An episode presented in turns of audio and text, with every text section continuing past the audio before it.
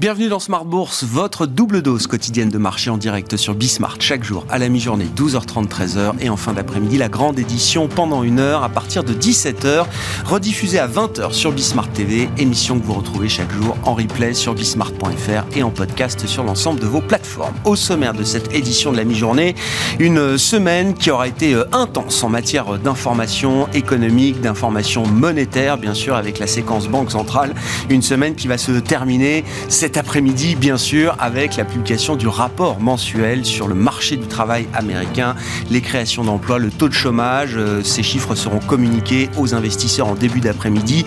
Pour le mois d'avril, bien sûr, le consensus des économistes attend encore un rythme de création substantiel, quand bien même en ralentissement par rapport au mois précédent. On pourrait passer sous la barre des 200 000 créations d'emplois aux États-Unis sur le mois d'avril.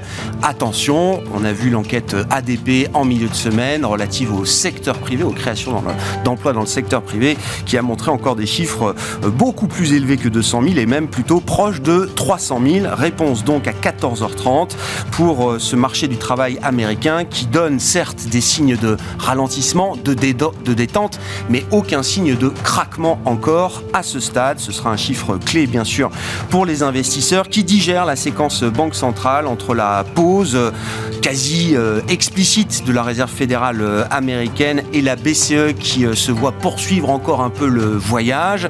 Euh, les informations ont été denses de ce point de vue-là. Nous y reviendrons avec François Cabot, économiste senior zone euro chez AXA qui sera avec nous en plateau pendant cette demi-heure. Et puis pour la partie marché et investissement, c'est Laurent Dédier, le directeur général délégué d'Autingre Banque Privée, qui sera avec nous en plateau pour nous exposer sa vue en matière d'allocation d'actifs avec cette idée de pause de la réserve fédérale américaine qui s'installe désormais dans les marchés. Euh, qu'est-ce que cela change en matière de stratégie d'investissement? Quels vont être les éléments importants de la séquence devant nous en matière euh, notamment de politique monétaire? Quelles implications pour euh, les allocations d'actifs? Nous en parlons tout au long de cette demi-heure avec nos invités.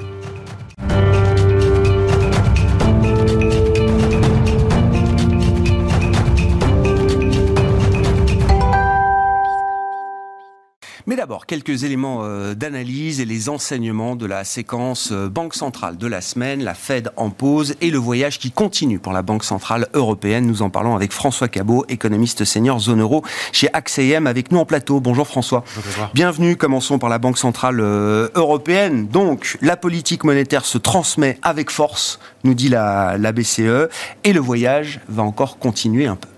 Oui, tout à fait. C'est assez évident dans les, à la fois l'enquête sur les resserrements du, crédit euh, qui a été dévoilé mardi, avec un resserrement continu euh, par entre le quatrième trimestre et le premier trimestre. Donc là-dessus, effectivement, une politique monétaire qui fonctionne bien.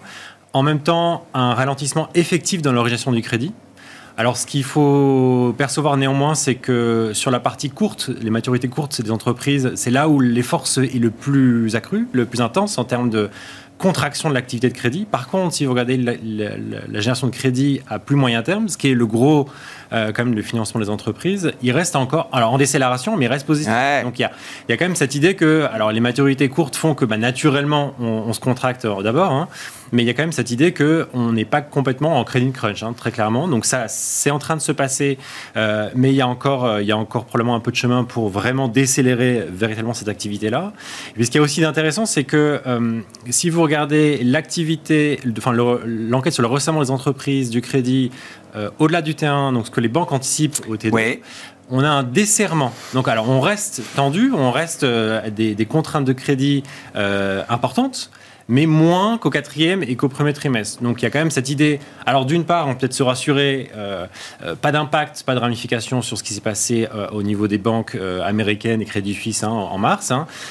Donc là-dessus, il n'y a, a, pas de ramification majeure, mais en même temps, du coup, effectivement, une, une, une, incitation probablement supplémentaire à la BCE à dire, bah voilà, le, le, le chemin doit continuer, doit, doit continuer parce qu'effectivement, les banques s'attendent quelque part un peu à un ralentissement, en tout cas une, une certaine forme de détente même si on reste évidemment dans des conditions de crédit qui vont être compliquées cette première, C'est un point clé hein, sur la, demande de crédit bancaire de la part des entreprises. C'est un point qui a été relevé par Christine Lagarde hier, qui estime que effectivement la, la, demande est really, really down, comme elle l'a dit en anglais, mieux que moi.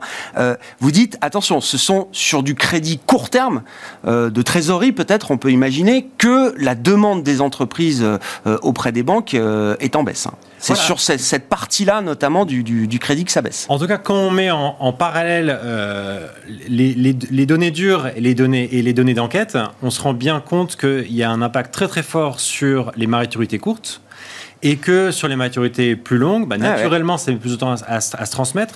Mais d'ailleurs, il faut quand même avoir en tête que ce ralentissement du crédit est historiquement rapide par rapport au cycle de hausse d'auto. Donc il y a bien effectivement une, une transmission avec force. Une vitesse de transmission qui est là. Exactement, donc qui est liée évidemment à la, transmission, enfin à la, remontée historique des taux.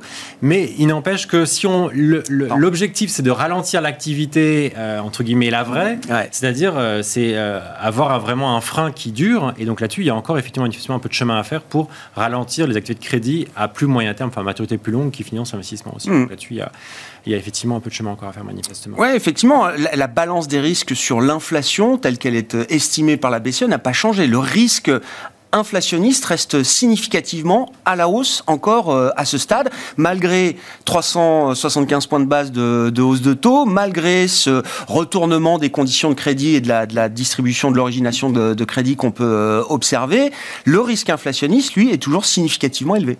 Oui, absolument. Alors, il, est élevé, mais il est, probablement, entre guillemets, en train il a muté ou il est en train de muter. C'est-à-dire qu'on nous indiquait euh, ces six derniers mois principalement une, inquiétude du côté des anticipations d'inflation, donc qui était liée à l'inflation totale, hein, euh, qui entre-temps a reflué de, un peu plus de 3 points.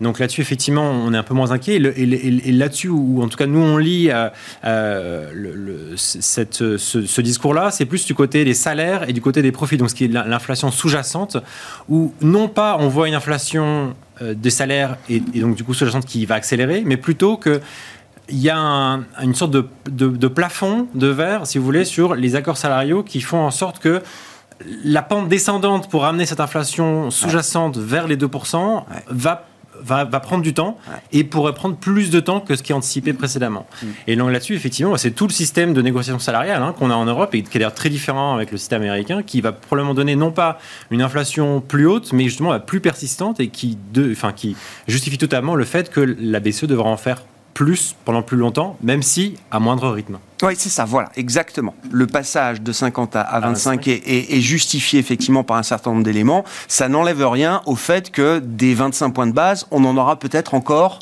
combien, euh, François Au moins deux pour nous, donc au moins un taux de terminal à 3,75 qu'on a établi en mars, mais avec très clairement des risques à la hausse, euh, parce qu'on a effectivement une trajectoire d'inflation sous-jacente euh, qui va naviguer entre 5 et 5,3 jusqu'à juillet, et on peut se dire raisonnablement qu'il faut engager véritablement une pente descendante et une pente descendante convaincante qui va nous ramener à 2%, parce que si cette pente nous amène à 3,5, ben, il faudra aller plus loin. Donc effectivement, avec euh, l'idée qu'il y aura probablement plus de nécessité d'avoir plus de autos pour, entre guillemets, accélérer ou rendre certaine cette pente jusqu'à 2%. Les professionnels qui sont interrogés sur leur perspective d'inflation, je crois que le rapport a été euh, publié euh, ce matin, alors certes, abaisse un petit peu à la marge les, les perspectives d'inflation pour 2024, mais on reste autour de 2,4%, je crois. Hein, ah, absolument. Donc il y a effectivement cette idée qu'on est plus sur un risque, euh, comme on l'avait il y a 6-9 mois, de vraiment de désancrage. De dérapage. Voilà, le dérapage complet des anticipations d'inflation.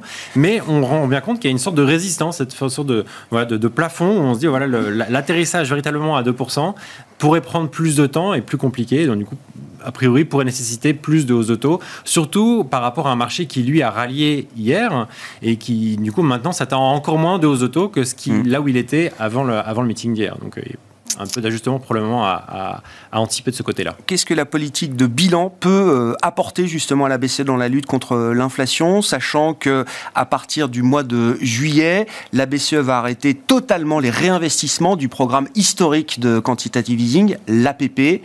Ça veut dire qu'en moyenne, on va avoir euh, euh, une baisse de bilan de 27 milliards d'euros par mois. C'est à peu près la moyenne lissée euh, par mois sur, sur les 12 prochains mois à partir du mois de juillet. François, quelle quantité de restrictions ça apporte à la Banque Centrale Européenne aujourd'hui dans la lutte contre l'inflation? Ça paraît minime, hein, et c'est ce qu'elle a répondu à la question, et on est tout à fait d'accord avec cette idée-là, dans la mesure où le stock est l'élément principal de, cette affaire quand même. Et donc là-dessus, il y, a, deux éléments euh, qui pourraient faire réagir les marchés de mon point de vue euh, euh, à, l'envers, ou en tout cas sur, sur en risque par rapport à cette idée-là. Le premier, c'est que le mois de septembre est un mois à fort émission nette. Donc attention à quand même des, des potentiels dérapages de ce côté-là au moment où on va annoncer les budgets 2024. Au moment où on est en train de discuter de où vont les règles budgétaires européennes pour 2024, donc attention à cette séquence qui peut être, qui peut être éventuellement un peu compliquée. Euh, et puis évidemment l'aspect, euh, l'aspect du, risque euh, à la fois politique, notamment du côté italien, mais qui a été assez, assez calme jusque-là, mais on ne peut pas mm. tout écarter non plus. Et puis également du côté italien, l'aspect de l'implémentation du plan de NGU, voilà, de, de dépenses de, reprise post-Covid. Donc mm. là où on continue à avoir euh, des frictions, euh, qui... Sur le déboursement des, euh, des prochains volets d'aide. C'est non seulement sur le déboursement des prochains volets, mais aussi sur la dépense de, de l'argent qui a déjà été reçu. Donc là-dessus, si on se rend compte qu'effectivement, c'est n'est mm. pas juste des problèmes, entre guillemets, euh, de tuyauterie de court terme, mais que ceci prend, on prend un an, deux ans de retard, etc., on peut se dire qu'effectivement, les perspectives de croissance attendues, bien meilleures, notamment dans les plans de stabilité, qui jouent beaucoup dans les, dans les réductions de, de trajectoire de dette, sont plus, enfin moins plausibles, euh, ça peut effectivement non pas être l'élément déclencheur, mais être parmi tous ces, éléments que j'ai mentionnés. Ah, une fragilité supplémentaire, supplémentaire euh, sur les marchés, effectivement. C'est un point qu'on avait discuté avec vous aussi. Là aussi, hein, c'est un point euh, technique, mais la BCE a offert pendant des années de la liquidité aux banques à très bon marché, des programmes qui ont été baptisés TLTRO à un moment. À un moment, ces programmes s'arrêtent. Il faut en tout cas que les banques remboursent. Là, on sait qu'il y a une échéance de remboursement importante avec près de 500 milliards d'euros qui doivent être remboursés d'ici la fin du, euh, du, mois de juin.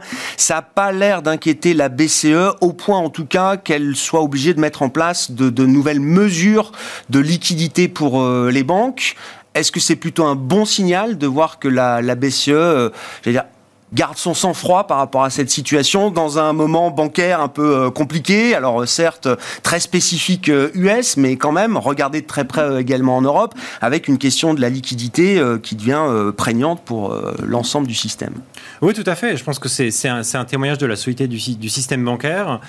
c'est un témoignage de cohérence, c'est-à-dire qu'on cherche à réduire la taille du bilan de la BCE. Donc il y a une partie qui, est, qui concerne les actifs et les obligations d'État pour principal mais et crédit dans, le, cadre de l'APP et du PEPP. Donc on réduit euh, ces achats d'actifs des dernières années et on cherche quelque part aussi à réduire la présence de la BCE euh, sur, sur, le sur le financement des banques. Sachant que euh, d'une part, il y a, des, des, des, outils qui sont, qui sont là, qui ont été très peu utilisés depuis une dizaine d'années, mais qui sont là si nécessaire. Il y a des nouveaux outils mm. qui peuvent être, qui peuvent être designés si, si, si nécessaire pour, en, cas, en cas de crise.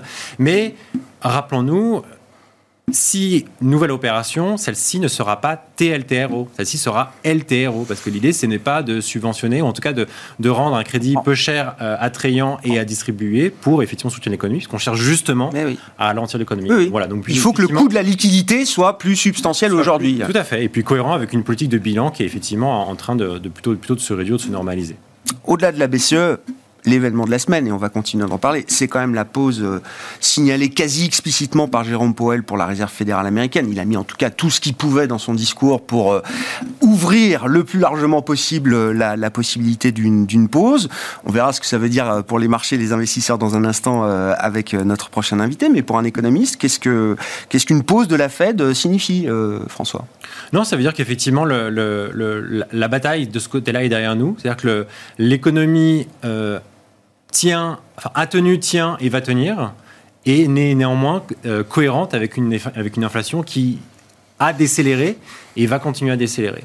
Et là où, finalement les, discours ne sont pas si différents entre la Fed et la BCE, c'est que euh, ce qui était ou ce qu'on peut comprendre comme la, la forward guidance, donc ce qui va guider les marchés, et reste très évidemment dans la euh, dépendante des données, où on va se rendre compte, bah voilà, typiquement euh, cet après-midi tout à l'heure sur l'NFP, est-ce qu'on a plutôt 150 ou est-ce qu'on a 300, 300 000 créations d'emplois Et est-ce qu'on est vraiment arrivé au bout? Donc il y a cette hmm. idée que nous nous combattons sur le pricing de marché où on se dit effectivement que attendre des baisses de taux euh, imminentes de ce côté-là euh, n'est pas très justifié. Pour autant, euh, il n'y a pas forcément de raison à attendre, compte tenu de, du, du, momentum d'activité américain qu'on a vu quand même décélérer dans les enquêtes ces dernières semaines et paraît cohérent effectivement avec une décélération de l'activité de l'inflation sous-jacente et donc avec mm. la target d'inflation. Donc là-dessus, c'est il y a effectivement quand même le, le, le baisse d'auto imminente de la part des marchés ou, pour nous, qui, n'est pas justifiée. Euh, Le marché s'attend à ce qu'il se passe quelque chose euh, dans les prochains mois, d'ici cet été, qui pourrait forcer la Banque centrale euh, américaine à baisser ses taux. Bon, on va continuer cette discussion. Merci en tout cas François. François Cabot qui était avec nous en plateau pour revenir sur cette séquence Banque centrale, économiste senior zone euro chez AXA IM.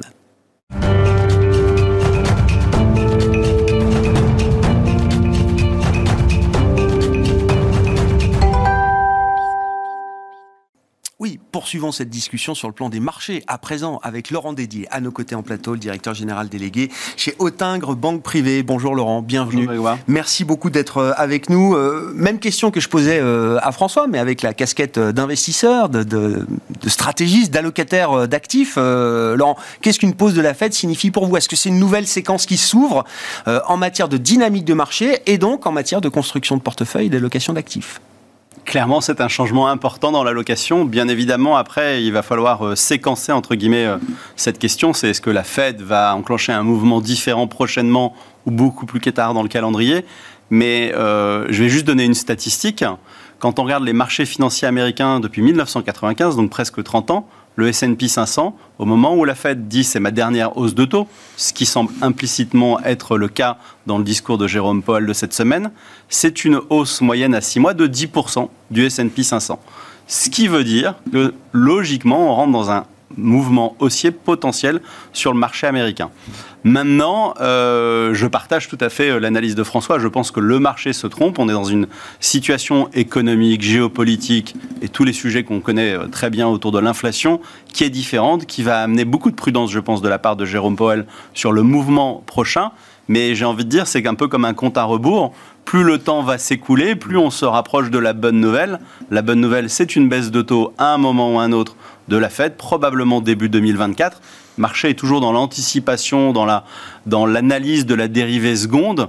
Et donc, une fois que certains éléments qui peuvent laisser penser qu'il y a quelques craintes à très court terme sur les marchés seront derrière nous, et on espère qu'ils seront résolus avec succès, il est possible qu'après l'été, les marchés commencent à un petit peu se pencher sur le mouvement futur de la Fed un des éléments qui peut expliquer peut-être ce pricing de marché assez agressif, hein, l'idée que la Fed euh, renversera euh, sa politique monétaire au cours de l'été, c'est évidemment ce qui se passe sur le front des euh, banques régionales américaines, avec un jeu de domino qui ne s'arrête pas pour l'instant. On n'a pas encore trouvé le, le coupe-circuit de ce point de vue-là.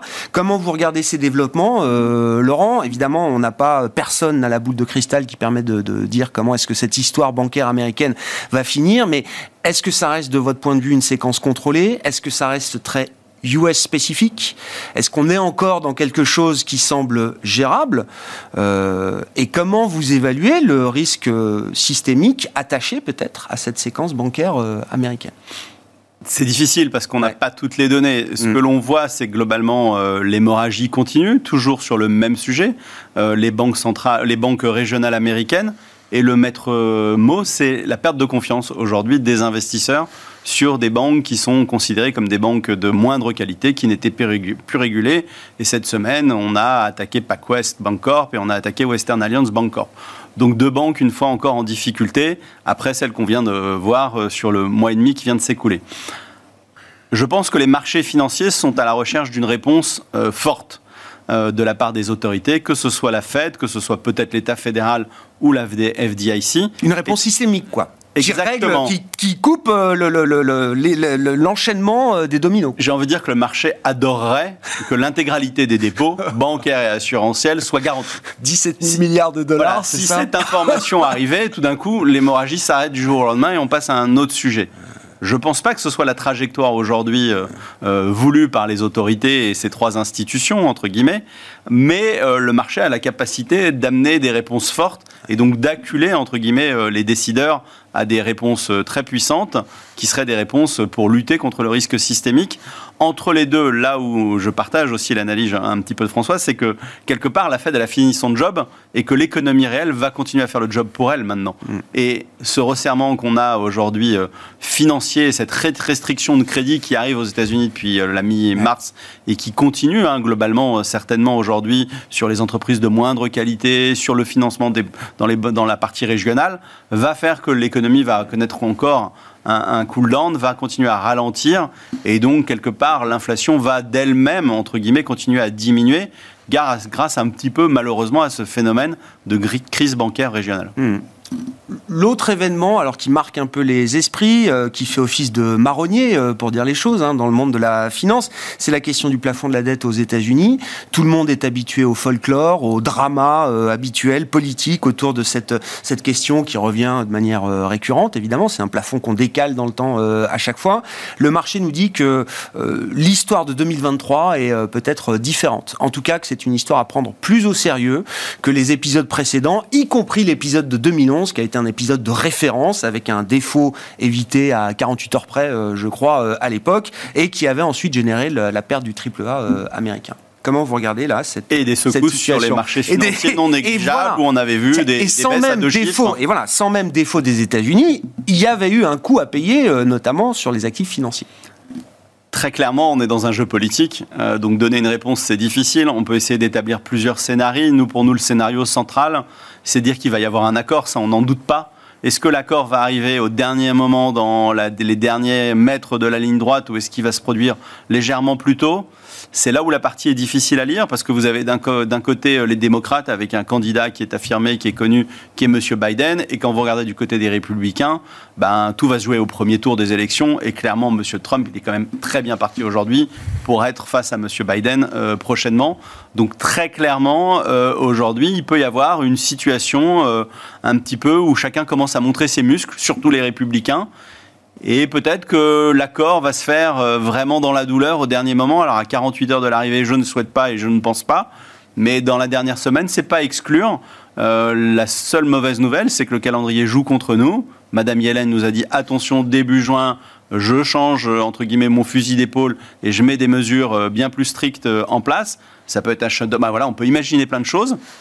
On est le 5. Il nous reste 4 semaines. Ouais un temps très court, euh, effectivement, euh, de ce point de vue-là. Sur euh, la stratégie d'investissement et, les évolutions avec cette pause de la Fed qui s'installe aujourd'hui, enfin qui, est prête à, à s'installer, Laurent, vous dites, euh, en moyenne, euh, le S&P, c'est plus 10% euh, dans les 6 mois qui suivent la dernière hausse de taux de la Fed sur les 30 ans d'historique que vous avez rappelé. Dans votre tête, c'est plus 10 à partir de maintenant ou c'est d'abord moins 10, moins 15 et puis plus 15, plus 20 ensuite Comment on gère en fait cet intervalle dans une allocation d'actifs avec quand même un risque à un moment de récession douce dur, j'en sais rien, de l'économie euh, américaine, qui peut euh, chambouler peut-être là aussi un peu les prix de marché. Alors nous ne déciderons pas de savoir si c'était une récession, il y a une institution qui le fera pour nous, mais une récession technique, c'est pas impossible, Q2, Q3 ou Q3, Q4, on verra bien aux États-Unis. Euh, moi, ce que j'observe, la première chose, c'est que les bénéfices des entreprises se portent bien. On démarre le premier trimestre il y a quelques semaines avec une anticipation de baisse des profits des entreprises américaines de 6,6% à avant-hier, on était à zéro, ce qui veut dire qu'il y a une réaccélération des profits. Et quand on regarde la trajectoire des profits fin 2023 et fin 2024, on est sur cette même trajectoire haussière. Ce qui veut dire qu'on a euh, quand même un petit peu d'essence dans le moteur positif, parce que les marchés, ils aiment bien quand même qu'il y ait une trajectoire positive des profits et pas euh, en décroissance. Euh, le deuxième élément, c'est de se dire, OK, on a deux risques, ils sont identifiés. Il y en a un, je ne sais pas s'il peut déraper, c'est le plafond de la dette. Le second, je pense qu'il est gérable, la crise euh, des banques régionales. Euh, et donc le marché a déjà un peu pricé ça. Il l'a pricé d'une certaine manière dans le niveau de la parité euro-dollar. Euh, quand le dollar a glissé vers les 1,11 et un, très légèrement au-dessus ou en dessous en fonction de comment on le regarde il y a quelques semaines, ça veut dire que le marché avait pricé pas mal de négativisme entre guillemets sur l'économie américaine et sur les risques. Mm. On voit qu'il est autour de 1,10 assez solide aujourd'hui. Ça ne veut pas dire qu'il ne peut pas avoir une trajectoire différente parce que le mouvement des taux de la BCE est différent de celui de la Fed. Donc peut-être qu'on peut repricer euh, un, euro plus fort prochainement en deuxième partie d'année. Nous, ce qu'on dit, c'est de profiter euh, peut-être de la séquence jusqu'à l'été pour trouver un meilleur point d'entrée. On ne peut pas exclure un retour à 3008. 3008, 4002, c'est un peu la borne de sur le S&P 500, c'est la borne de trading. On a quand même à l'esprit que le corporate va bien, que les ménages vont bien, euh, que les perspectives euh, sont rehaussées au niveau des bénéfices, que j'ai quand même beaucoup de sociétés dans de nombreux secteurs qui ont déjà révisé à la hausse leurs leur perspectives 2023 après le premier trimestre. Ça veut dire qu'on aura des confirmations au deuxième, peut-être des accélérations. Euh, et donc à un moment ou à un autre, quand même, la dynamique des marchés, c'est quand même la dynamique des bénéfices. et je crois qu'il faudra savoir bien se positionner sur les valeurs de qualité défensive et de croissance américaine pour bénéficier de cette dynamique-là. Euh, on regardera les cycliques et les financières peut-être plus tard, quand la confiance sera revenue, au-delà du rebond technique qu'on peut observer sur les financières, c'est-à-dire au moment où on aura une certitude que le point bas de l'économie aura mmh. été touché et qu'on pourra imaginer, comme vous disiez tout à l'heure, euh, François, un scénario très légèrement haussier, pas un grand dynamisme de rebond de l'économie mondiale en 2024, mais une trajectoire peut-être un peu meilleure. Ouais. Ouais, une année 2024 qui sera peut-être euh, nettoyée de toutes les scories euh, Covid, post-Covid, etc., avec une forme peut-être un peu plus normale. Euh, que ce soit la première année sans un choc. Ouais, c'est ça. Et la repondération à venir des États-Unis se fera au détriment de l'Europe. C'est ce qu'il faut comprendre, Laurent, à un moment. Alors, à cet arbitrage Peut-être que ça peut se faire au détriment d'autres classes d'actifs. alors la classe d'actifs alternatifs aujourd'hui ne nous intéresse que modestement, si ce n'est plus du tout, parce que bah, vous avez des taux sans risque à 5% plus aux États-Unis, à 3% mm. plus en Europe, et ça va continuer de grimper. Donc pourquoi aller chercher des gens qui vont vous générer potentiellement de la volatilité? Donc quelque part, ça, on est en train de l'exclure des portefeuilles euh, pour ne plus en avoir ou quasiment plus euh, dans les prochains mois. Euh, la question qui peut se poser, c'est que nous, on a reneutralisé notre position sur les marchés obligataires au sens large. Alors j'ai envie de dire, le message de la Fed peut nous amener à réfléchir différemment sur la partie crédit américain parce que quelque part le mouvement est terminé et donc mm. peut-être qu'il y a euh, un intérêt à être sur la partie courte, sur du portage, sur l'investment grade. Donc ça, c'est pas inintéressant. Mm. À yield, il faudrait que ce soit un peu plus séduisant. Il faudrait un peu de volatilité, un écartement des spreads. Euh, c'est un marché qui est très lié aux matières premières. Le baril est très faible, donc il peut y avoir des entreprises qui connaîtraient des difficultés. Donc pas exclure. Euh, on n'a pas envie de désensibiliser l'Europe aujourd'hui. Pourquoi? Parce que l'Europe, c'est quand même l'économie la plus internationale. Et on a bien en tête qu'il y a un véhicule qui redémarre très vite, c'est les émergents, surtout l'Asie et particulièrement la Chine. Euh, et donc. Et rien mieux que l'Europe pour jouer la Chine euh, aujourd'hui, euh, Laurent? Alors ça a été grandement joué par les investisseurs. Hein. On a tous été regarder les secteurs du luxe dans un premier temps et on a vu les performances opérationnelles de toutes les grandes banques, toutes les sociétés de luxe françaises et italiennes. Ça a été extraordinaire. Montclair encore cette semaine. Mm mais il reste quand même des, des, des, opportunités sur, euh, sur les industriels. On en avait parlé il y a quelques mois et je trouve que le premier trimestre, dans la, en général, dans le secteur industriel, a plutôt été de bonne facture. Mm. Euh, et on voit la réouverture euh, permettre une réaccélération des prises de commandes et des bénéfices sur, la, sur ce segment-là. Et je trouve que c'est un segment d'investissement qui reste intéressant. Schneider, pour ceux qui ont regardé la publication ah il y a quelques semaines, a quand même envoyé des messages très positifs. Bon, intéressant, hein Nouvelle séquence qui commence quand même euh, dans les marchés avec euh, une Fed qui euh, arrive au bout de son cycle de resserrement monétaire historique et qui restera évidemment gravé dans les mémoires. Merci beaucoup à vous deux et Laurent Dédier qui est avec nous en plateau, le directeur général délégué en charge des gestions d'Autingre Banque Privée.